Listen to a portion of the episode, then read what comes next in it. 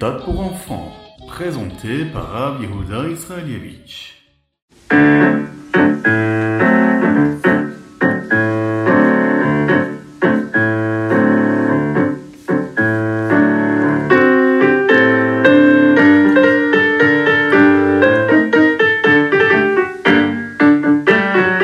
Bonjour à tous, infiniment heureux de vous retrouver pour partager avec vous le Ritatu du jour. Aujourd'hui, nous sommes le Yom Revi, le quatrième jour de la semaine. La parachat va être Hanan, le Chet Menachem Av, le huitième jour du mois de Av, et Tafshin Pe Gimel, Shnatakel, l'année du rassemblement.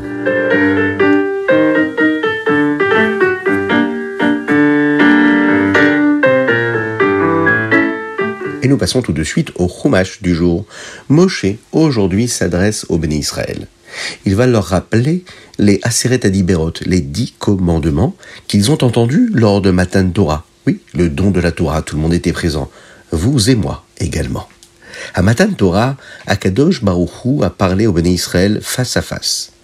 Moshe va donc passer en revue chacun de ces Aseret Adiberot. Le premier, c'est croire en Akadosh Baruchou, croire en Dieu. Le deuxième, c'est de ne pas fabriquer ni prier des idoles, ce que nous appelons la Avodazara. Le troisième, ne pas promettre en vain au nom de Hachem. Le quatrième, observer le Shabbat. Le cinquième, honorer son père et sa mère, ce que nous appelons le Kiboud Av-Vahem. Ne pas tuer, ça c'est le sixième commandement. Le septième, c'est de ne pas épouser une femme qui est déjà mariée. Le huitième commandement, c'est de ne pas voler. Le neuvième commandement, eh bien, c'est de ne pas mentir à un beddin, ce qu'on appelle un tribunal, si on a été convoqué en tant que témoin. Et le dixième euh, commandement, c'est de ne pas être jaloux des biens d'autrui. Voilà ce qu'on pouvait dire de ces dix commandements que nous avons étudiés dans le Ritatu du jour.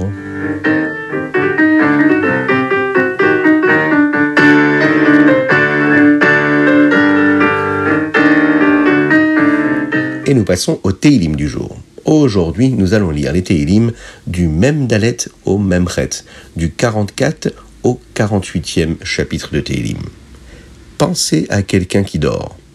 Oui, vous pouvez voir à quel point il est si intelligent, à quel point il est fort, à quel point il dessine bien, à quelle vitesse il est capable de courir. Non. Lorsqu'une personne dort, eh bien tous ses pouvoirs, toutes ses corottes, toutes ses forces sont cachées. Dans l'un des chapitres d'aujourd'hui, le roi David nous dit comme ça Oura, lama tishan avaye.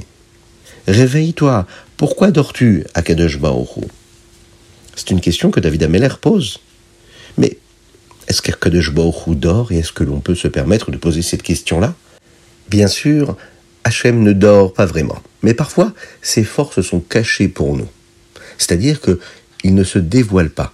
Alors, cela nous semble être comme une personne qui est endormie. Oui, une personne qui dort, on ne voit pas tous ses pouvoirs, toutes ses capacités. Elles sont en sommeil. En galoute, en exil, c'est comme si Baruch dormait. Est-ce qu'on est capable de voir les nissim, les miracles qu'il nous fait? Non. Est-ce qu'on est capable de voir sa gdoucha, sa sainteté qui brille? Non, tout cela nous est caché. Alors nous demandons, Hachem, s'il te plaît, Oura, réveille-toi. La chassidoute nous enseigne que nous devons non seulement demander à Hachem avec nos mots, nous devons réveiller Hachem avec ce que nous faisons. Lorsque nous montrons à Hachem comment nous accomplissons les mitzvot avec toutes nos forces, même lorsque nous devons renoncer à ce que nous voulons faire, alors Hachem nous montre toutes ses forces à lui aussi. Il nous montre des nissim, des miracles, et nous amène la Géoula, la véritable délivrance. En effet, on n'a pas toujours les forces et parfois nos forces sont en sommeil. On se sent comme endormi. Ben, ça peut être de la paresse, de l'inactivité. On n'a pas la force, on n'a pas l'envie, on ne trouve pas la vitalité pour faire ce que nous devons faire, à savoir construire, agir, bâtir, avancer.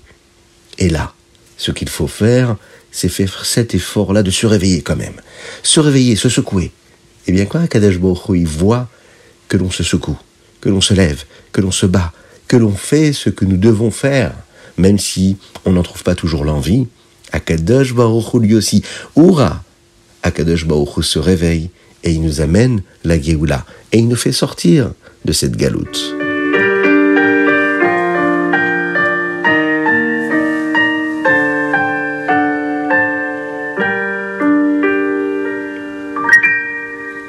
Et nous passons au Tania du jour. Aujourd'hui, nous sommes dans la Igereta Kodesh Siman Gimel. Dans la lettre que nous avons commencé à étudier hier, le Rabbi Shnon Zalman explique aux Chassidim combien la Tzedaka est si spéciale, et pour qu'ils aient envie de la donner. Le Admor Azaken nous montre comment inverser du prophète Ishayahu nous enseigne les choses spéciales qui se produisent quand un juif donne de la tzedaka. La tzedaka ne rend pas seulement le pauvre heureux, elle apporte aussi de l'énergie d'Akadosh Baruch de Dieu dans le monde.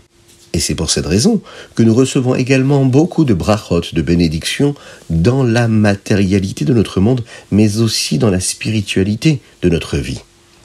Lorsqu'un homme donne, Akadosh Baruch aussi libère une énergie, libère de la bénédiction, il libère des brachot dans ce monde-là.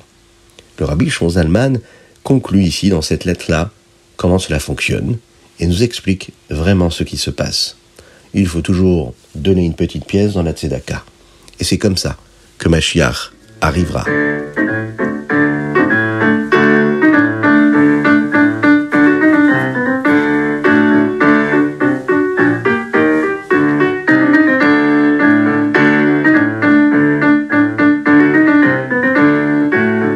Le Hayom Yom, aujourd'hui nous sommes le Chet Menachemav. Aujourd'hui, le Rabbi de Lubavitch nous parle de ce que nous disons tous les jours après la tfila, vous savez, après Alenu, c'est ce que nous appelons les Shesh Zechirot.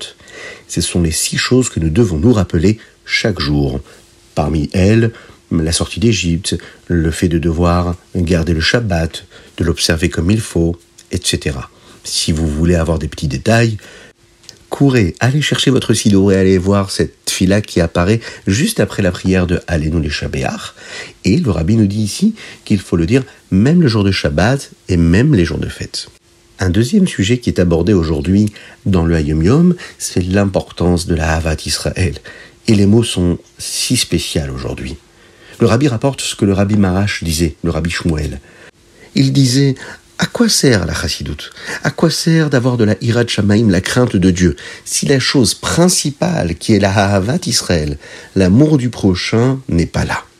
Et surtout, si quelqu'un non seulement n'a pas la havat Israël, mais est même prêt, chas shalom, que Dieu nous en préserve, à faire du mal à un autre. La Torah nous dit que la raison pour laquelle nous sommes en galoute, en exil depuis si longtemps, que Dieu nous en préserve, c'est parce que nous avons de la sinat rinam, ce que nous appelons la haine gratuite.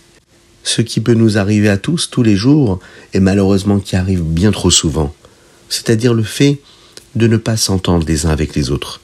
Lorsque nous corrigerons cela, eh bien, nous n'aurons plus besoin d'être en galoute, le rabbi nous dit ici.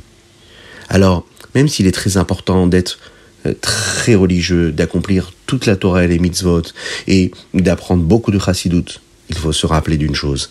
La chose principale est de nous assurer que nous avons de la Havat Israël, que nous sommes capables d'aimer, de supporter, d'apprécier notre prochain. C'est plus important que tout le reste. C'est-à-dire que si on sait qu'il y a quelque chose qui peut déplaire à une personne, eh bien nous ne le ferons pas. On doit se mettre à la place de celui qui est en face de nous. Euh, si c'est quelque chose qui peut lui apporter de la peine, eh bien on ne va pas lui dire. Euh, et comment en être sûr? Eh ben, C'est tout simplement déjà le regarder, ne pas le dénigrer, lui donner de la place, le faire exister, de ne pas l'écraser, le piétiner en vivant notre propre vie.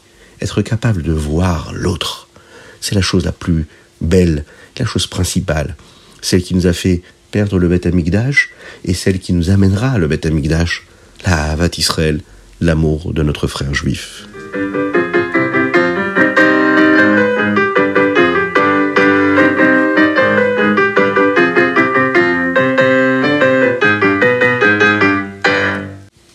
Nous passons tout de suite à notre Rambam du jour. Nous sommes dans les Ilchot Ma'achalot Asurot, les lois qui concernent les aliments interdits. Les chapitres que nous étudions aujourd'hui sont les chapitres Bet, Gimel et Dalet. Le Rambam nous enseigne de nombreuses halachot, des lois juives sur les animaux cachers. Nous découvrons quelques détails qui concernent par exemple les insectes dans la nourriture ou bien dans l'eau. Nous apprenons aussi également ce qui peut rendre un animal non cachère, euh, ou bien ce qui peut rendre un animal non cachère lorsqu'il est malade ou bien blessé avant qu'on lui ait fait la shrita. Euh, ou bien nous en apprenons également euh, ce qu'il en est d'un animal qui serait lui déjà mort avant qu'on ait fait la shrita, ce que nous appelons une nevela.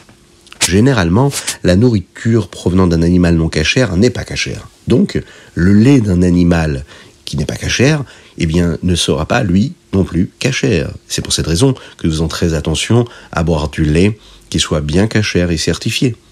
Les œufs, par exemple, d'un oiseau qui n'est pas cachère, eh bien, eux aussi ne seront pas cachères.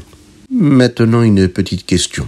Est-ce que vous connaissez un aliment qui lui provient d'un insecte qui n'est pas cachère, mais que nous pouvons manger? D'ailleurs, c'est assez bon. On peut faire de très bonnes tartines avec. Est-ce que vous voyez de quoi je parle? Bon, vous avez déjà répondu? Bravo. N'hésitez pas à nous envoyer un petit message en nous précisant votre nom et votre prénom. Il y a une petite surprise qui vous attend. Et on va donner la réponse. Eh bien, il s'agit bien sûr du miel. Le Rambam nous explique en réalité, le miel ne vient pas des abeilles. On est persuadé que ce sont les abeilles qui nous amènent le miel. Eh bien non. En fait, les abeilles collectent des herbes ou bien ce que nous appelons du pollen de fleurs et le stockent pour plus tard en faisant du miel. Il en ressort donc qu'ils fabriquent le miel, qu'ils le créent, mais que ce miel-là ne vient pas proprement dit de leur propre corps. Et c'est ce qui nous permet de consommer du bon miel de fleurs. Mais attention, pas tous les miels sont cachés non plus. Il faut bien faire attention à tout cela, afin d'être sûr de manger que des choses cachères et de faire en sorte que notre chair, que notre sang, que ce dont nous avons besoin, à savoir de la vitalité de notre corps physique et matériel, soit toujours quelque chose de kadosh et de cachère.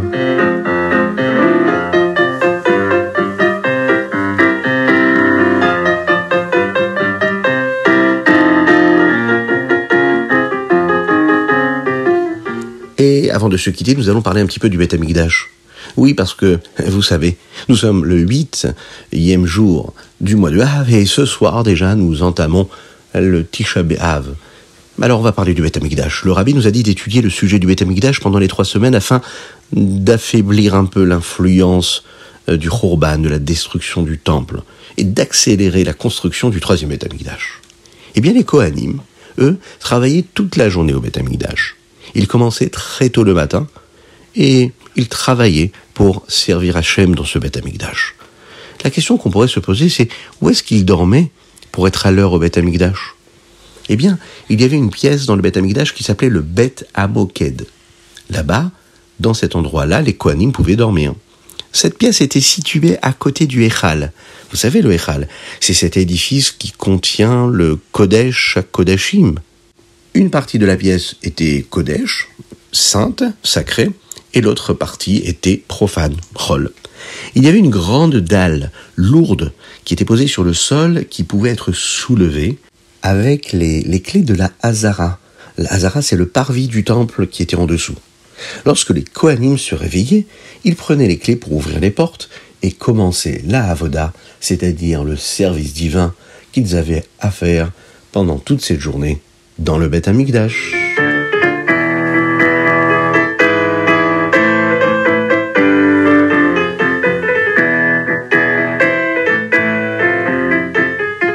Voilà, c'était le Chita du jour. Je vous souhaite une excellente journée.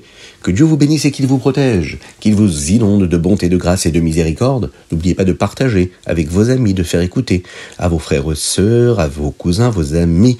Oui, il faut le faire. Même à vos voisins. Envoyez partagez le Ritat du jour. Envoyez vos dédicaces sur ritat.fr, mais également sur le WhatsApp du 06 61 76 87 70. Euh, vous pouvez le faire sur ritat.fr. Et aujourd'hui, nous dédions cette, ce ritat-là à la Refouachelem à la guérison totale et complète de Avraham Nissim Ben Sultana. Je vous dis à très bientôt, et bien Hashem, qu'on puisse se retrouver ben, dès demain au Beth Amikdash avec les Kohanim, les Lévim, les Korbanot, et que nous puissions vivre la transformation de ce jour de Tisha en un jour de joie véritable. Que Dieu vous bénisse, une excellente journée, et à très bientôt.